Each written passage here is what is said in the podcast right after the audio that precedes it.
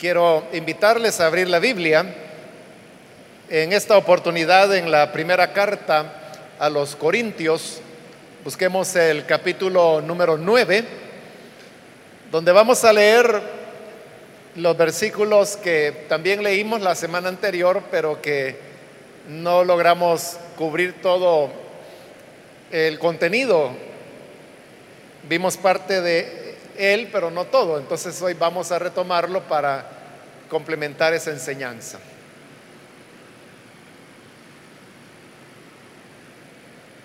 Dice la primera carta a los Corintios, capítulo 9, los versículos 1 y 2. No soy libre, no soy apóstol, no he visto a Jesús nuestro Señor,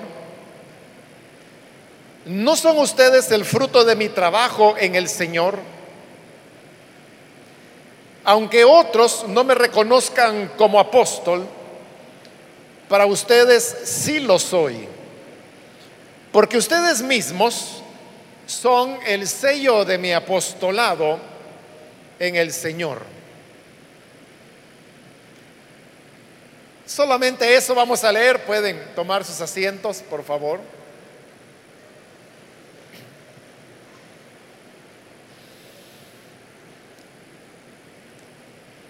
En la última oportunidad, hermanos, como lo acabo de mencionar, apenas logramos hablar un poco acerca de la primera pregunta que Pablo hace en este capítulo, y es la, pregunta, ¿no soy libre? Y explicamos que la razón por la cual él se pregunta si era libre o no,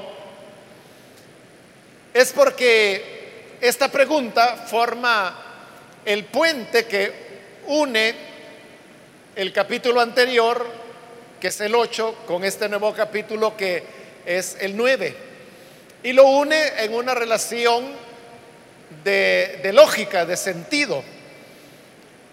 Básicamente, para no repetir pues lo que estuvimos hablando en la última oportunidad, Pablo está hablando sobre el tema de lo que se come a los ídolos, lo cual él decía que no debería hacerse. A eso los corintios habían replicado que no había problema en comer lo sacrificado a los ídolos, porque al fin y al cabo los ídolos no eran nada y todos los creyentes conocían que solamente hay único Dios y que los ídolos son producto de la imaginación humana y que por lo tanto no existen. De manera que lo sacrificado a los ídolos es sacrificado a nada. Pablo dice que está de acuerdo, porque era él mismo quien se los había enseñado, de que solamente hay un único Dios y un solo Señor. Y también está de acuerdo en el hecho de que los ídolos no son nada. El problema, les dice Pablo, es que hay hermanos que habituados por toda una vida dedicada al servicio a los ídolos, estaban ya acostumbrados a pensar que lo sacrificado a los ídolos se ofrecía a los demonios. por lo tanto, si tú que sabes que los ídolos no son nada y que solo hay un único Dios, comes de lo sacrificado a los ídolos, para ti no habrá problema. Pero el problema es para aquel hermano que sigue pensando como sacrificado a los ídolos. Y por lo tanto su débil conciencia se hará tropezar y así se perderá un hermano por quien Cristo murió. Entonces, tomando todo ese argumento, Pablo dice, bueno, yo soy libre porque en realidad él sí entendía estos argumentos, porque como le dije, él era quien se los había enseñado a los corintios. Y por lo tanto, él sabía que comer de los sacrificados de los ídolos no tenía nada de malo y él tenía la libertad de hacerlo. Pero había una cosa más importante que su libertad. Y ese era el amor y la consideración al prójimo. Y por eso Pablo decía que si lo que él comía sería motivo de tropiezo para otro hermano, entonces él se hacía un propósito. Y el propósito era no comeré carne jamás, para así no hacer tropezar a los hermanos.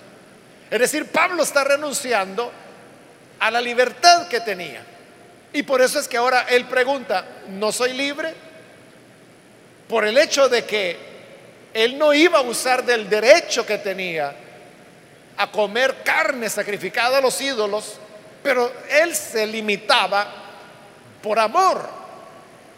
Y por eso decía que no comeré carne jamás para no ser motivo de tropiezo. Ahora, ¿esto significa que no soy libre? No, no significa eso. Al contrario, como lo explicamos la vez anterior. Y yo se lo enfaticé, yo le dije que nunca se tiene verdadera libertad hasta que esa libertad le da a usted la posibilidad de renunciar a ella. Cuando usted puede renunciar a su libertad, ahí es cuando tiene verdadera libertad. Y por eso es que a la pregunta de Pablo, ¿no soy libre? Dijimos que eran preguntas retóricas, entonces más que preguntar, él está afirmando. Y lo que está diciendo es que sí, que es libre. Tan libre es que por eso renunciaba a su derecho a comer carne. Pero aquí es donde él enlaza con el otro tema, que es el que va a desarrollar en este capítulo 9. Y es que él tenía otro derecho también. Y este derecho era el que le asistía a todo ministro. Y es que estos ministros deberían ser sostenidos por las congregaciones. Y entonces Pablo hace una defensa apasionada de ese tema, donde usa argumentos bíblicos, argumentos de la vida diaria, ilustraciones, todo con la finalidad de demostrar que el ministro debe ser sostenido por las congregaciones. Pero luego toda esa gran defensa, como le decía, es paradójico que, la defiende ardientemente solo para decir al final que él no va a usar ese derecho. Por eso es que la pregunta, no soy libre, enlaza los dos temas, porque aunque son sobre contenidos diferentes, en el fondo es el mismo asunto derechos que Pablo tenía, pero a los cuales él voluntariamente renunciaba. En el caso de los sacrificados, los ídolos, ya dijimos que él renunciaba para no hacer tropezar a otros hermanos que eran débiles de conciencia. Pero ahora, en cuanto al derecho a ser sostenido por los hermanos, la razón por la cual él renuncia es porque habían llegado a Corinto algunos predicadores que se presentaban como muy espirituales. Realmente en esta carta que hoy nosotros conocemos como Primera de Corintios, Pablo no, no habla mucho acerca de quiénes son estas personas. Lo único que dice es que lo critican a él. Ahí lo puede ver en el versículo 3 donde dice, esta es mi defensa contra los que me critican. Él, solo está hablando de algunos que habían llegado y que lo criticaban.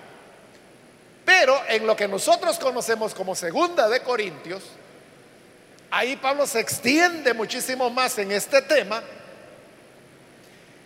Y por esos contenidos de la segunda de Corintios, es que hoy nosotros podemos deducir que eran personas que se hacían pasar como muy espirituales, como más espirituales que Pablo, como más conocedores que Pablo, como mejores oradores que Pablo, como personas que tenían mejores credenciales que Pablo, como personas que les asistían hechos sobrenaturales mayores que los que Pablo hacía.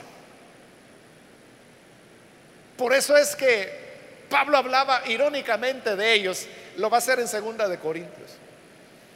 Cuando él, bueno, en la versión Reina Valera lo traduce aquellos grandes apóstoles. Pero a mí me gusta cómo lo traduce la nueva traducción viviente, porque cuando se refiere a ellos dice aquellos superapóstoles.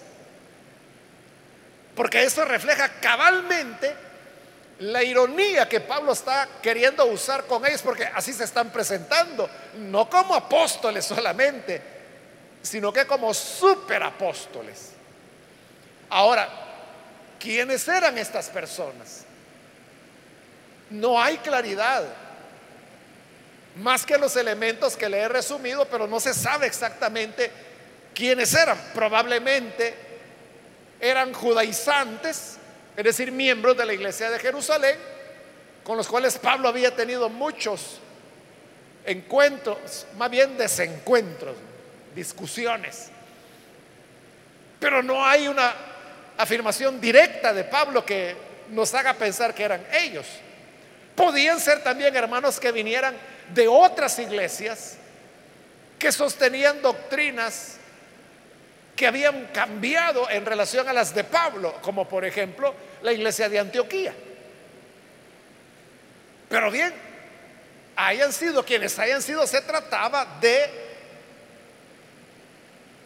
predicadores que criticaban a Pablo y lo criticaban porque él no aceptaba ayuda económica de la iglesia de los Corintios. El argumento era algo así. ¿Verdad que Pablo no les acepta las ofrendas que ustedes le dan? No, fíjese que no.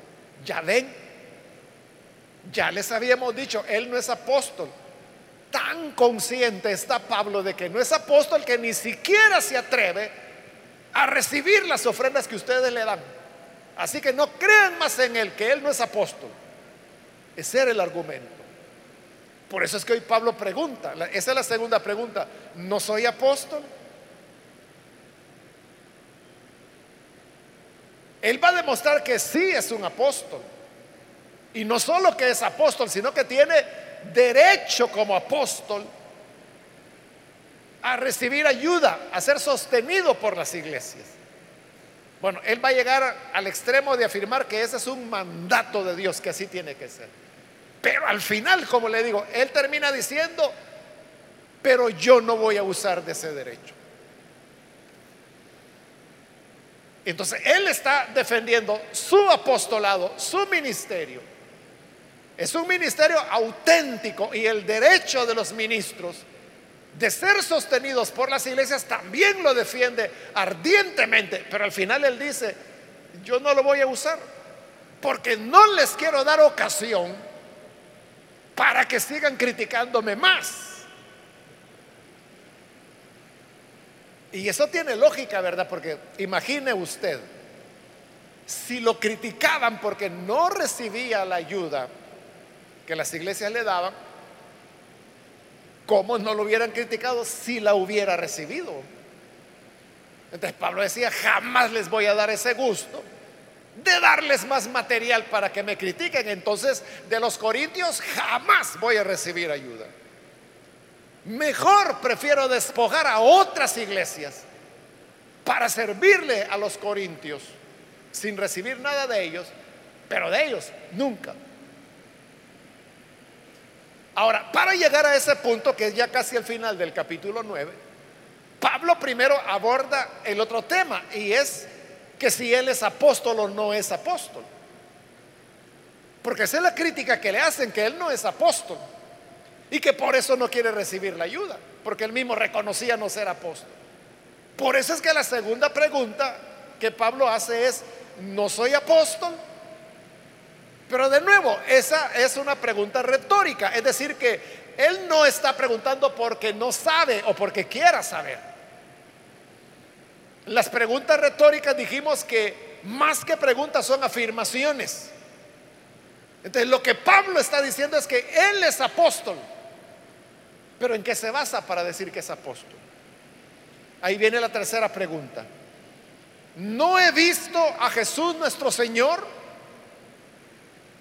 Otra vez, ¿verdad? Lo está haciendo en forma de pregunta, pero de nuevo, ya le dije que todas las preguntas, que es una batería de preguntas que Pablo formula ahí, todas son preguntas retóricas. Es decir, que más que preguntar, él está afirmando. ¿Y qué es lo que está afirmando ahora? Que él ha visto a nuestro Señor. He visto a Jesús, nuestro Señor. Pensemos en esto. En las escrituras del Nuevo Testamento, pero más que todo en el libro de los Hechos y en las cartas de Pablo, uno encuentra que hubo varios apóstoles. De ellos, doce fueron los apóstoles que anduvieron con el Señor. Uno de ellos era falso, ¿verdad? Que es Judas quien traicionó al Señor, pero Judas es sustituido, como usted lo puede leer, por Matías, ahí en Hechos capítulo 1. Él es nombrado en sustitución de Judas, entonces vuelven a ser 12. Pero estos 12, en términos así teológicos, se les da el nombre de los apóstoles del Cordero, porque son los 12 que anduvieron con Jesús, como ahí lo dicen los apóstoles en el capítulo 1 de los Hechos, dice que fueron testigos desde el bautismo del Señor Jesús hasta su resurrección. Es decir, que fueron hombres que anduvieron con Jesús durante todo su ministerio público. ellos fueron los que se llaman los apóstoles del Cordero, que fueron doce. Pero en el libro de los Hechos y en las cartas, como le digo, uno encuentra que además hubo otros apóstoles, como por ejemplo Santiago en Jerusalén, Pablo, que es otro que él, él en la época que Jesús anduvo en su ministerio, Pablo no era ni creyente, él se convierte hasta que Jesús ha resucitado. Tenemos a Bernabé, que también es llamado apóstol tenemos a Silas o Silvano, como Pablo le llama en sus cartas primera y segunda de Tesalonicense. Tenemos a Timoteo. De todos estos que estoy mencionando, y hay otros, Andrónico y Junias, por ejemplo, son llamados apóstoles, pero ellos no fueron de los doce. Entonces, estos otros apóstoles habían llegado a la conversión al Evangelio incluso después, igual que Pablo, después de que el Señor ya había ascendido. Es decir, que fueron hombres que no conocieron a Jesús, no lo vieron, pero eran reconocidos como apóstoles, no del Cordero, porque ya expliqué que esos son los que anduvieron con él que sí lo vieron y lo vieron durante un poco más de tres años, que fue lo que duró el ministerio terreno de Jesús. Estos no, a estos, por eso para diferenciarlos de los apóstoles del Cordero, se les llama apóstoles de la iglesia. Los apóstoles de la iglesia ya no cumplían los requisitos de Hechos 1 de haber andado con el Señor desde su bautismo hasta su resurrección. Y consecuentemente tampoco ellos tenían el requisito de haber visto al Señor, sino que ya eran otros criterios. Pero ahora que Pablo está discutiendo el tema de que si él es apóstol o no, a lo cual él responde que sí, uno de sus argumentos es no he visto a Jesús nuestro Señor, lo cual ya dijimos que es una afirmación. Entonces, Él está afirmando, he visto a Jesús nuestro Señor. Entonces, note, por eso me tomé el trabajo de explicarle quiénes eran los apóstoles del Cordero y quiénes los apóstoles de la iglesia y cuáles eran los requisitos de cada uno. Pero este requisito que Pablo está aquí afirmando que él tiene, que ha visto a nuestro Señor Jesús, ¿a quién correspondía ese requisito? ¿A cuál de los dos grupos de apóstoles? ¿A quién correspondía ese requisito?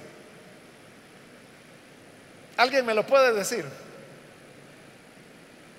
Acabo de estarlo explicando. Le dije que los apóstoles del Cordero son aquellos, Hechos 1 lo dice, que anduvieron con el Señor desde su bautismo hasta su resurrección, eran testigos de todo eso y que por lo tanto lo habían visto. Esos eran los requisitos para ser apóstol del Cordero. Entonces, hoy que Pablo está diciendo que él es apóstol porque ha visto a nuestro Señor Jesús, él está diciendo que cumple un requisito, pero requisito de qué? ¿De apóstol del Cordero o de apóstol de la iglesia? ¿De quién es este requisito? ¿Alguien me puede decir? Gracias. Ya varios me, dijeron, él está hablando de, de un requisito que es para ser apóstol del Cordero. Esto es bien interesante, hermano, porque entonces significa que Pablo no se veía a sí mismo como un apóstol de la iglesia, como Bernabé, como Silas o Silvano, como Timoteo, como Bernabé sino que él se veía como un apóstol del Cordero. Y esto significa que cuando él dice acá que había visto al Señor Jesús, él no se está refiriendo a una visión. Es que yo vi en una visión al Señor. Porque entonces no hubiera visto al Señor, hubiera visto una visión del Señor, que es diferente. Menos era un sueño, ¿verdad? Porque mucha gente le llama visión a los sueños y los sueños son sueños. Entonces, ¿de qué está hablando Jesús? Perdón, ¿de qué está hablando Pablo acá? No está hablando de una visión, está hablando de una aparición del Señor resucitado. Y obviamente al hablar de una aparición, sin duda, sin duda ninguna, Pablo se está refiriendo al encuentro que tuvo con Jesús camino a Damasco. Que está relatado allá en el libro de los Hechos capítulo 9. Que él iba camino a Damasco y la, gloria del Señor se le aparece de manera que lo derriba, cae en tierra. Bueno, y hasta queda ciego. Y él pregunta, ¿quién eres? Y aquella majestad le responde y le dice, yo soy Jesús, a quien tú, a quien tú persigues. Pero eso que Pablo está diciendo que vio a Jesús, no una visión, sino que vio a Jesús tiene implicaciones serias. ¿Por qué razón? Porque las escrituras nos dicen a dónde está Jesús. ¿A dónde está Jesús corporalmente? Porque recuerde que Jesús tiene un cuerpo y lo va a tener por toda la eternidad, que es su cuerpo de resurrección, el cuerpo con el cual se levantó de la tumba. Entonces, ¿a dónde está Jesús? corporalmente. Porque si usted me dice, Jesús está en mi corazón, sí, ¿verdad? Sí, pero está por la presencia del Espíritu Santo. Pero no le estoy preguntando en ese sentido, le estoy preguntando, ¿a dónde está Jesús corporalmente? ¿A dónde está Jesús corporalmente en este momento? ¿A dónde está? Es correcto. Está a la diestra del Padre. Es lo que dice la escritura del libro de los Hechos, que los discípulos lo, vieron ascender hasta que una nube lo ocultó de sus ojos, dice. Lo ocultó de sus ojos porque lo podían ver, porque tenía un cuerpo. Y luego en Hebreos ya se nos explica que Él está a la diestra del Padre, que está intercediendo por nosotros, porque Él es nuestro sumo sacerdote. ¿A dónde está Jesús corporalmente? Desde que ascendió, ¿a dónde está? A la diestra del Padre. Por eso es que cuando Juan, en la visión, esa fue visión, ¿verdad? Del Apocalipsis, él es llevado a, las alturas, a la majestad de Dios. ¿Qué encuentra ahí? Al que está sentado en el trono. Pero también ve al cordero como inmolado, pero que estaba de pie. Y también ve las siete lámparas que él mismo explica que es el Espíritu Santo. ¿A dónde lo fue a encontrar Juan? En la majestad de Dios. Pero hoy Pablo dice que él lo vio. Pero repito, no está diciendo que lo vio en visión. ¿Por qué? Porque él quiere colocarse al lado de los apóstoles del Cordero. Y estos apóstoles del Cordero no lo habían visto en visión, lo habían visto cara a cara. Lo habían tocado. Juan, el apóstol, hasta acostumbraba recostar su cabeza sobre su pecho.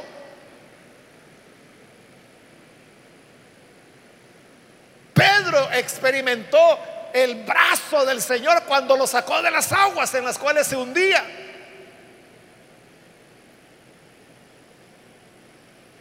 Entonces cuando Pablo dice que lo había visto, se refiere que se le había parecido a él. Pero eso tiene una implicación y la implicación es que entonces significa que Jesús abandonó su posición al lado del Padre donde intercede por nosotros y descendió de nuevo a la tierra para presentarse delante de Pablo camino a Damasco. Eso es lo que implica. Es tremendo, ¿verdad? Es tremendo lo que Pablo está diciendo. Pero esta es la base por la cual él afirma, soy apóstol. Él sabía que no era de los doce, porque él no era del grupo de los doce, eso era evidente, ¿verdad? Las listas de los apóstoles ahí están en los evangelios. Pero él, lo que quiere decir es, pero no soy de apóstol de la iglesia tampoco, sino que soy como que si fuera de los doce, no soy de los doce, pero soy apóstol, así como ellos.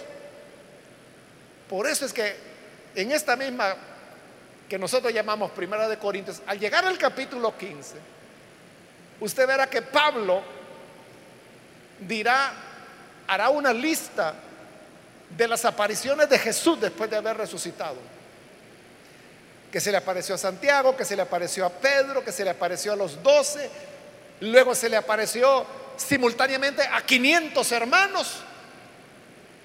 Y oiga, y dice, y al último, como a un abortivo, se me apareció a mí. Es decir, fuera de tiempo. Fuera de tiempo. Porque, porque ese es un abortivo, ¿verdad? Un bebé que no ha llegado a su término en tiempo. Por eso que Pablo dice, al último se me apareció a mí, fuera de tiempo. Y de verdad estaba fuera del tiempo, porque la conversión de Pablo fue como unos nueve años después de la ascensión. Pero se me apareció. Entonces cuando Pablo dice que él es el último de los apóstoles, se está colocando como el apóstol 13, en lo cual él no ve ninguna contradicción. ¿Por qué? Por una cosa bien sencilla, que los doce, como Jesús lo dijo, son para gobernar cada una de las doce tribus de Israel. Excelente, dijo Pablo, que las gobiernen ellos. Yo soy de los gentiles. Soy el trece. Eso es lo que él quiere decir. Bien, hasta ahí, hermanos, uno podría decir, eh, es un argumento, ¿verdad? Y como le digo, un argumento tremendo porque tiene repercusiones que sacuden. Pero al fin y al cabo es un argumento, son palabras. Pero Pablo no se va a quedar con las palabras. Como él mismo lo dice, ¿verdad? Que el reino de Dios no consiste en palabras, sino en poder. Lo dice allá en Primera de Tesalonicenses. Entonces, vamos a las realidades, vamos a los hechos, dice. Y pregunta, esta es la cuarta pregunta ya en el versículo 1. ¿No son ustedes el fruto de mi trabajo en el Señor? Dejemos ya, aunque el argumento, como le digo, es poderoso, sacude. Pero como le digo, al fin y al cabo es un argumento. Pero hoy dice Pablo, ¿no son ustedes el fruto de mi trabajo? ¿Cómo, hermano, usted puede saber que un médico es un médico y que no es un charlatán? Porque diagnostica correctamente y porque recomienda a las personas lo adecuado y recuperan la salud. Entonces usted sabe que ese no falsificó el título, sino que de verdad. En otras palabras, ¿cómo sabemos que es un médico? Porque puede sanar, puede curar, practica la medicina como disciplina científica que es. ¿Cómo sabemos entonces quién es un apóstol? Por los frutos. Jesús lo dijo que el árbol por sus frutos se conoce. ¿Y cuáles son los frutos de un apóstol? Las vidas transformadas, la salvación de las personas. Por eso es que, preguntando, pero vuelvo a aclarar, es una afirmación. No son ustedes el fruto de mi trabajo en el Señor. Como esa afirmación, lo que él está diciendo es, ustedes son el fruto de mi trabajo en el Señor. ¿Cuál trabajo? El que él hacía como apóstol. Ustedes son el fruto de mi trabajo. Entonces, ¿cuál era la verdadera evidencia? O sea, si el argumento que Pablo acaba de dar, que ya dijimos que es tremendo, pero si a alguien no le alcanza, ¿cuál era la prueba de que Pablo era apóstol? El fruto de mi trabajo. Y les decía a los corintios, ustedes son ese fruto. Y por eso lo enfatiza en el versículo 2, cuando dice, aunque otros, y ahí se está refiriendo a los que lo criticaban, aunque otros no me reconozcan como apóstol, ese era el problema, ¿verdad? Que, que no aceptaban que él era apóstol. Para ustedes les decía, sí lo soy, porque ustedes mismos son el sello de mi apostolado en el Señor. Estos que criticaban a Pablo y que decían que él no era apóstol, está bien que lo dijeran, porque al fin y al cabo ni conocían a Pablo, ni eran hijos en la fe de él. Pero los corintios, ¿quién les había llevado el Evangelio? ¿Quién les había enseñado acerca de Cristo? ¿Quién era el que había fundado todas estas congregaciones en las casas en Corinto? era él. Entonces, los que menos podían decir y aceptar que Pablo no era apóstol eran los corintios. Porque lleva una lógica, ¿verdad? Supongamos que era cierto lo que los críticos decían. Y supongamos que Pablo no era apóstol. Entonces, si no era apóstol, no iba a tener frutos. Y si el fruto eran los corintios, entonces significaba que los corintios no eran creyentes. porque no habían sido engendrados por un verdadero apóstol.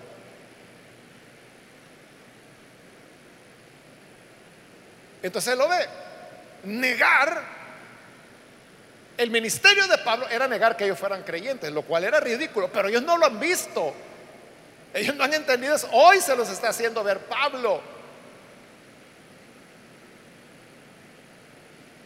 Les está haciendo ver que si ellos creen las críticas que le hacen, entonces ellos mismos están poniendo en mal lugar, porque entonces significa que ellos no son creyentes. Pero si ustedes son creyentes, ustedes son el sello de mi apostolado. Igual que en muchas profesiones, hermanos, que la persona pudo haber estudiado en la universidad, puede tener ya su título que lo constituye en abogado de la República o lo constituye como perito contador. Pero si no tiene el sello que le permite ejercer, no puede hacer nada. Hasta que el abogado cumple los requisitos y recibe su sello de notario, ahí es donde ya él puede firmar y sellar sus propios documentos. Igual que el contador, ¿verdad? Si no tiene sello, él no puede emitir un estado de resultados o un balance, porque no está autenticado. Pero Pablo dice, yo sí tengo sello, sello de apóstol, y ese sello son ustedes. Es decir, el sello es algo vivo. No es, hermanos, un carnet o qué, hermano, una un diploma que usted pone en la pared. Eso a nadie lo constituye ministro. El sello del ministerio y en el caso de Pablo del apostolado los mismos corintios. Entonces, hermanos, nosotros no tenemos por qué gastarnos tanto en el sentido de andarnos defendiendo nosotros mismos. Y, andar diciendo, no, es que no, de verdad, a mí el Señor me llamó. No, de verdad, el Señor me encomendó, me llamó para este ministerio. O sea, yo no necesito explicarlo. Porque los hechos, el fruto, ese es el que testigua. Por eso es que en otro lugar, que será en la segunda carta, la que nosotros conocemos como segunda carta, Pablo dice, nosotros no tenemos necesidad de cartas de recomendación como otros. Y se está refiriendo a estos críticos que él tenía. Que andaban, es que mire, aquí traigo una carta de fulano que dice que yo soy la mamá. Y aquí traigo esta otra carta que atestigua que yo soy bien bonito. Pablo decía, nuestras cartas de recomendación son ustedes. Cartas abiertas y leídas del mundo. Es decir, cualquiera podía ver en una vida transformada, en un discípulo del Señor, en un creyente, cualquiera podía ver que algo había ocurrido en esa persona. ¿Y por qué había ocurrido? Porque hubo este mengano que le llevó el mensaje del Evangelio. Entonces Pablo decía, ¿quieren recomendaciones nuestras? Vayan a ver las iglesias. Vayan a ver a los otros predicadores que han sido generados por este ministerio. Vayan a, a, ver si hay conversiones o no hay conversiones, si hay sanidades o no hay sanidades, si hay bautismo en el Espíritu o no hay bautismo en el Espíritu, si hay repartimiento de dones o no. Entonces, son los hechos los que dan testimonio. Una vez, hermano, ya la persona entiende esto y sabe que sus cartas de recomendación es la obra realizada. Ya no le preocupa que un chiflado venga y diga, no, este es hipócrita, no, este es un mentiroso, no, este a la fuerza agarró el puesto. Hermano, cualquier idiotez pueden decir, y a uno, hermano, le sobra y le va que ni le hace nada. ¿Por qué? Porque aquí solo hay un tema. Lo que dijo Pablo, miren, esto no es cuestión de palabras. Aquí es cuestión de poder. ¿Y cómo se manifestaba el poder? En la transformación. En este caso de los corintios, que se convertían en el sello que certificaba que Pablo era un verdadero apóstol. hasta ahí Pablo ya demostró, y de la mejor manera, que él es un apóstol. Pero hoy va a hablar de los derechos que él tenía como apóstol, que es el tema de la próxima oportunidad y el tema del capítulo 9. Esto, como le digo, es una transición que él está haciendo del tema de los sacrificados a los ídolos al tema de el derecho del ministro, al cual Pablo también renunciaba, como renunciaba a su derecho de comer a los ídolos, de comer de los sacrificados a los ídolos. Así que, igual nosotros, hermanos, no nos preocupemos. Si alguien viene y le dice, no, mire, usted de líder no tiene nada. Mire, usted es supervisor, el nombre le ha quedado, pero le queda grande. No se preocupe. Siempre y cuando ahí esté el fruto, la evidencia de lo que el Señor ha hecho a través de usted. Ese es su sello. Y esa debe ser su confianza para seguir sirviendo al Señor con dedicación. Vamos a cerrar nuestros ojos y vamos a inclinar nuestro rostro. Antes de orar, yo quiero hacer una invitación. Si hay con nosotros personas que todavía no han recibido al Señor Jesús como Salvador y desean hacerlo, yo le invito para que en el lugar donde usted se encuentra pueda ponerse en pie en señal que desea recibir al Hijo de Dios y con todo gusto nosotros vamos a orar por usted. Si hay alguna persona que lo hace, hoy yo le invito, póngase en pie para que podamos orar por usted. ¿Hay alguien que viene el Señor? O si hay alguien que necesita reconciliarse. También hoy es el momento, póngase en pie. Y con gusto nosotros vamos a orar por usted. Muy bien, aquí hay una persona, Dios lo bendiga. Alguien más que necesita hacerlo, puede ponerse en pie para que oremos y así la gracia del Señor pueda alcanzarle. Vamos a orar en este momento, no hay nadie más. Y hacemos la oración. Oremos entonces, Padre, gracias te damos por esta persona que se pone en pie en este lugar y también por aquellas personas que a través de los medios se unen a esta oración. Donde quiera que están oyendo, te rogamos, Padre, que llegues hasta ellos para hacerles una nueva criatura. Cámbiales, perdónales. Revela a tu Hijo en ellos para que lo puedan conocer y a toda tu iglesia, Señor, ayúdanos para que nos despreocupemos de críticas o acusaciones, pues sabemos que lo que atestigua nuestro llamado son los frutos, frutos por los cuales, Señor, te damos las gracias, pues reconocemos que es tu pura misericordia la que permite que esto suceda, pero sucede a través de aquellos que tú has elegido con compasión y bondad. Por esto, Padre, gracias te damos y ayúdanos para que cada día de nuestra vida podamos continuar sirviéndote y amándote.